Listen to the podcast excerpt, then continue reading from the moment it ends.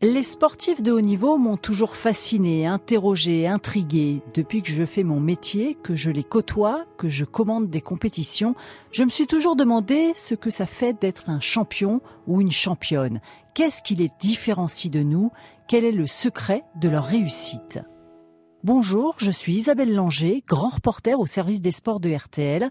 Vous écoutez Une médaille, une histoire, un podcast où des athlètes racontent ce jour qui a fait basculer leur carrière, où ils ont tutoyé l'excellence, se sont parés d'or, ce jour qui a changé leur vie.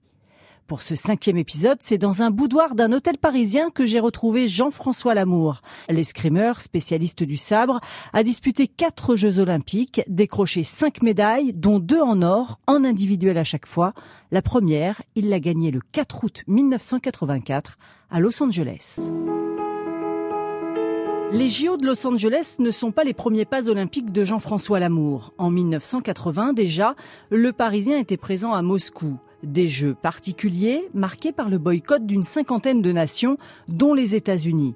Autant dire que le contexte était plutôt spécial. Les Jeux de Moscou, c'était la catastrophe parce que j'étais parti seul à Moscou, hein, sans entraîneur, un sparring partner qui n'était pas accrédité, qui était cuisinier. Quand même, quand on se souvient de tout ça, c'était assez folklorique. Tout ça aussi pour avoir une équipe euh, assez resserrée pour cause de boycott. Hein. On y été allé sans drapeau, sans hymne. C'était quand même une période très particulière, les Jeux de Moscou. Ces Jeux de Moscou sont d'ailleurs difficiles, à double titre pour Jean-François Lamour. Tous les escrimeurs de l'équipe de France reviennent avec une médaille, sauf moi. Tous. Quand vous vivez ça, je peux vous dire que c'est un moment un peu compliqué, à tel point d'ailleurs qu'en 80, je me demande si je vais continuer. Puis bon, je m'accroche parce que j'estime que il y a certainement quelque chose à faire avec un bon entraîneur. Et cet entraîneur arrive justement de Hongrie en 1981. Laszlo Sepecci se donne alors deux Olympiades pour faire de l'équipe de France de sabre la meilleure du monde. Los Angeles n'est pour lui qu'une étape. Aussi les Bleus se présentent au JO sans vraiment d'objectif. On est en forme, on passe 15 jours en stage à côté de Los Angeles, petite ville qui s'appelle Escondido. On sent que ça va bien, on sent que on a vraiment progressé, on est bien dans notre tête, on n'a rien à perdre. Hein. Donc on y allait sans trop de pression, hein, franchement. On, voulait se jauger parce qu'on s'était dit, avec le travail fourni, on sera vraiment bon à, à Séoul en 88. Voilà, Los Angeles, c'était euh, un moment important parce que ça allait nous servir un peu de marqueur pour euh, l'Olympiade suivante. Le seul souci à Los Angeles pour Jean-François Lamour, c'est qu'il souffre d'une fracture de fatigue. En gros, c'est une petite fissure dans le tibia que je traîne depuis quelques mois, qui commence vraiment à me faire mal. J'ai des bandages pour essayer de supprimer un petit peu la douleur. Euh, on me met des semelles pour que la ligne de gravité soit pas la même. Je serre les dents. Voilà, mais ça me fait pas mal. Hein. Vous voyez, ça me fait mm. mal euh, bizarrement quand euh, je fais rien ou quand je marche, mais ça me fait pas mal quand je, je fais mes, mes matchs. Avec du recul, il reconnaît même que c'est peut-être cette blessure qui l'a aidé à rester encore plus concentré sur l'événement. Après les Jeux, Jean-François Lamour devra malgré tout s'arrêter six mois pour se soigner. Los Angeles, ce sont aussi des JO dignes d'Hollywood. Là-bas, tout est grandiose. On tire dans un grand hangar qui servait de parking pour les voitures de Formule 1 qui faisaient le circuit de Long Beach. Et alors, summum, la finale se tirait dans un théâtre. Il y a encore des images de, la finale où on me voit tirer sur la scène avec euh, à l'arrière deux rangées ou trois rangées de dignitaires de la Fédération internationale d'escrime, tous habillés de la même manière et on tire sur une scène de théâtre. C'est assez incroyable. Et c'est donc dans ce décor inédit que Jean-François Lamour ouvre son prestigieux palmarès olympique et sur RTL ce 4 août 1984. Bonjour, les Jeux Olympiques avec la finale du sabre. Nous retrouvons tout de suite sur place à Los Angeles Guy Kedia. Jean-François Lamour a remporté le titre olympique en battant donc en finale l'Italien Marco Marin.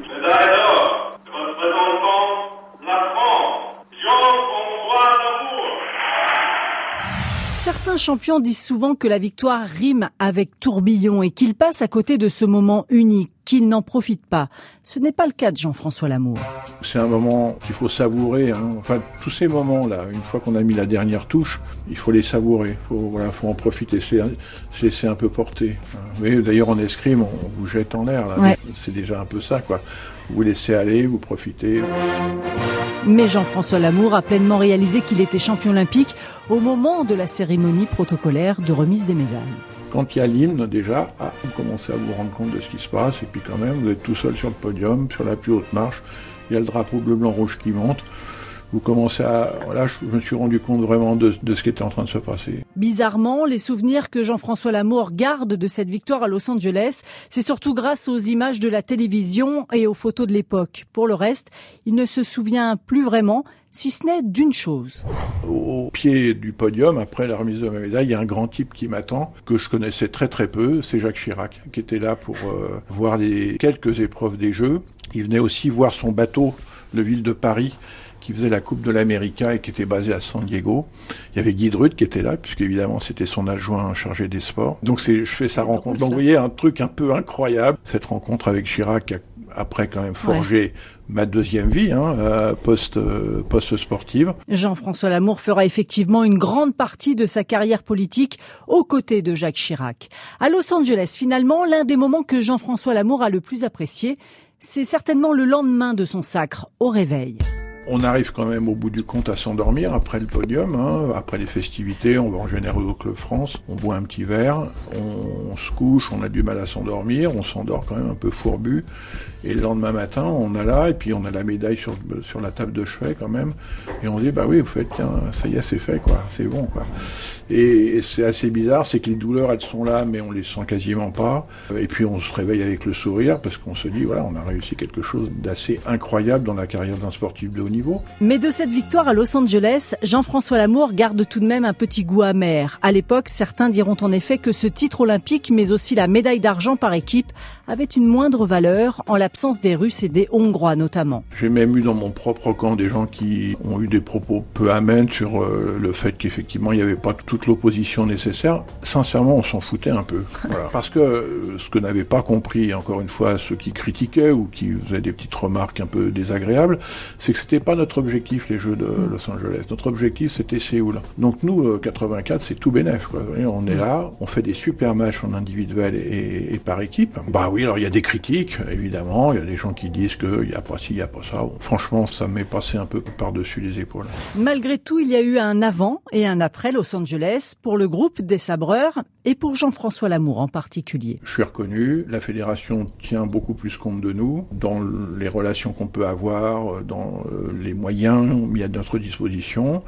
Mes parents sont sollicités euh, pour répondre à des interviews. Ça me fait rire parce qu'à l'époque, on n'avait pas de portable, on n'avait rien, j'avais un fixe. Oh, il y a des gens qui ont frappé à ma porte, des journalistes, les voisins et tout c'est des choses qui chantent. Je suis un peu plus aidé. Je faisais des, études de kiné, donc voilà, donc je suis un peu plus aidé dans la préparation de mon diplôme. Et on a des partenaires de la fédération qui nous aident aussi. Les choses changent, c'est une évidence.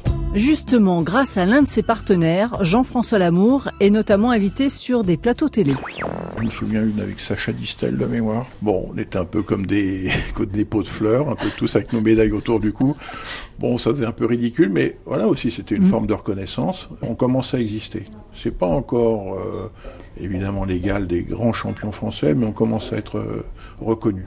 Après Los Angeles, Jean-François Lamour devient champion du monde de sabre en 1987 à Lausanne.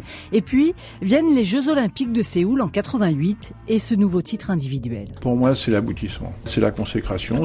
Pas dire une petite revanche quand même, mais effectivement, ceux qui m'avaient dit des gentillesses en 84 en sont pour leur compte en 88. Donc voilà, il n'y a plus grand chose à dire là-dessus. Je commence à avoir un certain âge aussi, 32. Hein, mm. J'étais euh, au, sommet au sommet de ma forme, au sommet de la maîtrise de l'arme. Euh, c'est pour moi la plénitude. Le, sentiment d'avoir réalisé quelque chose de A jusqu'à Z. Son seul regret à Séoul, c'est de ne pas avoir concrétisé une médaille par équipe. Franchement, j'étais vraiment très en forme, mais toute l'équipe de sabre était en forme. Et on se fait un peu voler notre place sur le podium. Et dans l'avion qui nous ramène en France, hein, de Séoul, on se fait une sorte de serment pour ceux qui étaient là. On se dit, euh, on va aller chercher une médaille à Barcelone. Et moi, je repars quatre ans, plus pour l'équipe que pour l'individuel porte-drapeau de la délégation française en 92 au JO de Barcelone, Jean-François Lamour ajoutera deux médailles de bronze olympiques à son prestigieux palmarès, l'une en individuel, l'autre par équipe. Un dernier podium dont il se souvient avec nostalgie. Bizarrement, hein, la plus forte émotion, c'est celle de Barcelone, parce que je me suis dit, quoi, c'est fini, hein, terminé. Tout ça, tu ne revivras plus jamais. Jamais, jamais, jamais. Là, l'émotion était forte. Et puis je voyais dans le regard de ceux qui étaient venus me voir euh, faire euh, cette dernière compétition qui ressentaient la même chose. Donc c'était assez sympa de, de, partager cette émotion. De ces cinq médailles olympiques, il en manque une aujourd'hui à Jean-François Lamour. La dernière, celle de bronze par équipe à Barcelone. Je l'ai donnée à mon entraîneur la Péchi, voilà, quand il est reparti en, en, Hongrie, parce que sans lui, on n'aurait jamais eu toutes ces médailles. Jean-François Lamour a 36 ans quand il raccroche définitivement après ses JO de Barcelone.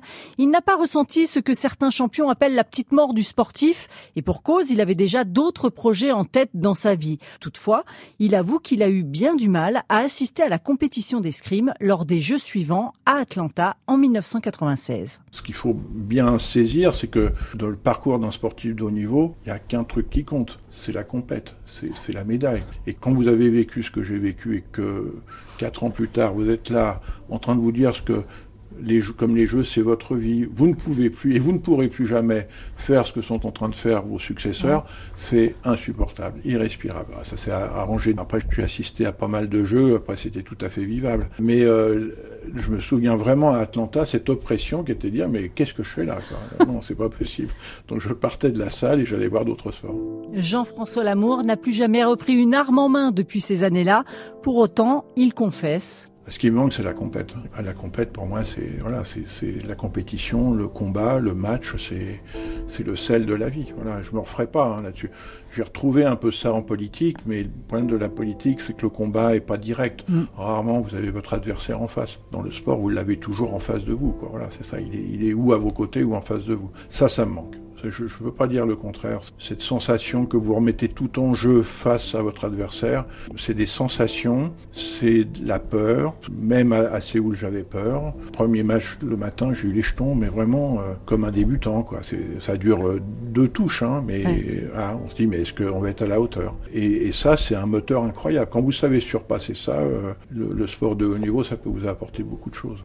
Justement, il estime que son passé de sportif de haut niveau l'a ensuite beaucoup aidé dans sa carrière politique. Cette capacité euh, jamais rien lâcher, au bout des choses. La politique, Jean-François Lamour y est rapidement venu après sa carrière d'escrimeur. En 1993, Jacques Chirac l'appelle pour devenir conseiller au sport à la ville de Paris. Il le suivra ensuite à l'Élysée et sera même son ministre des Sports lors de son second mandat de président. Le champion l'avoue, il a eu trois mentors dans sa vie, ses deux entraîneurs, Maître Parent et le Hongrois Sepecci, et puis Jacques Chirac mais ce dont il est le plus fier dans toute sa carrière, la fierté, je la lisais dans les yeux de mes parents. Imaginez ce que ça peut être. Mm. Voilà, donc euh, ça me suffit. Aujourd'hui, Jean-François Lamour entame sa troisième vie, comme il dit.